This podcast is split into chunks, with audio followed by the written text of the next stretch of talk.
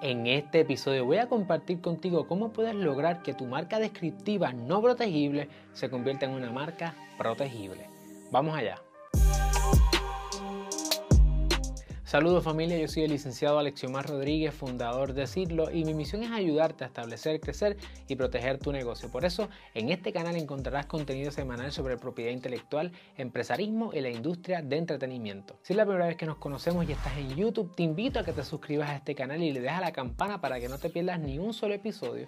Y si nos estás escuchando en formato podcast, déjanos un review en Apple Podcast que lo vamos a leer en los próximos episodios. ¿Qué tienen en común marcas como Café Rico, American Airlines, Best Buy, Coca-Cola, The Weather Channel, Kentucky Fried Chicken y Cartoon Network, que todas estas marcas son marcas descriptivas. Si has visto nuestros episodios anteriores, sabrás que las marcas descriptivas, como regla general, no son protegibles. De hecho, compartimos contigo una manera en que podías lograr el registro de tu marca descriptiva a través del registro suplementario pero hoy vamos a dar un paso más adelante y vamos a ver cómo tú puedes hacer que tu marca descriptiva deje de ser descriptiva y se convierta lo suficientemente distintiva como para que cosas de protección, como si fuera una marca imaginaria, arbitraria o cualquiera de estas otras marcas que sí son protegibles. Las marcas descriptivas como regla general no son protegibles porque su uso no es distintivo, se limitan a describir alguna cualidad o alguna característica de un bien o servicio.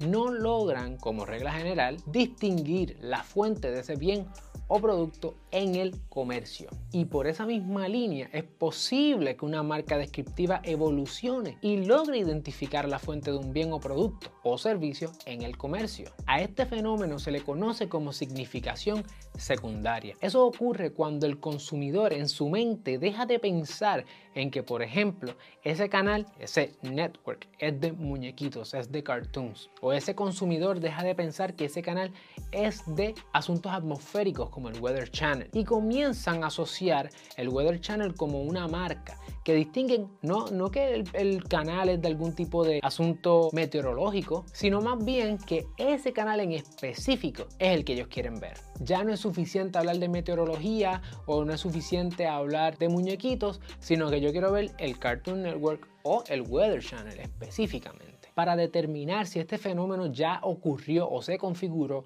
los tribunales normalmente consideran elementos como los siguientes. El tiempo en uso de la marca, los esfuerzos publicitarios que esa marca ha hecho, el volumen de ventas y cualquier otro esfuerzo que se haya llevado a cabo por parte del dueño de la marca para protegerla. Una vez una marca descriptiva logra ese punto de distintividad, logra esa significación secundaria, es tan protegible como una marca sugestiva, arbitraria o imaginable. Por lo tanto, si escogiste una marca descriptiva, todavía es posible que logres alcanzar distintividad mediante tus esfuerzos publicitarios. Crea contenido, desarrolla esa plusvalía o goodwill, asegúrate que la gente cuando piense en la marca piensen en ti. Y una vez lo hagas, tu marca será protegible. Si este episodio añade valor a tu negocio, asegúrate de suscribirte a nuestro canal, darle like a este episodio y compartirlo con una persona más para que ella aprenda lo que tú aprendiste hoy.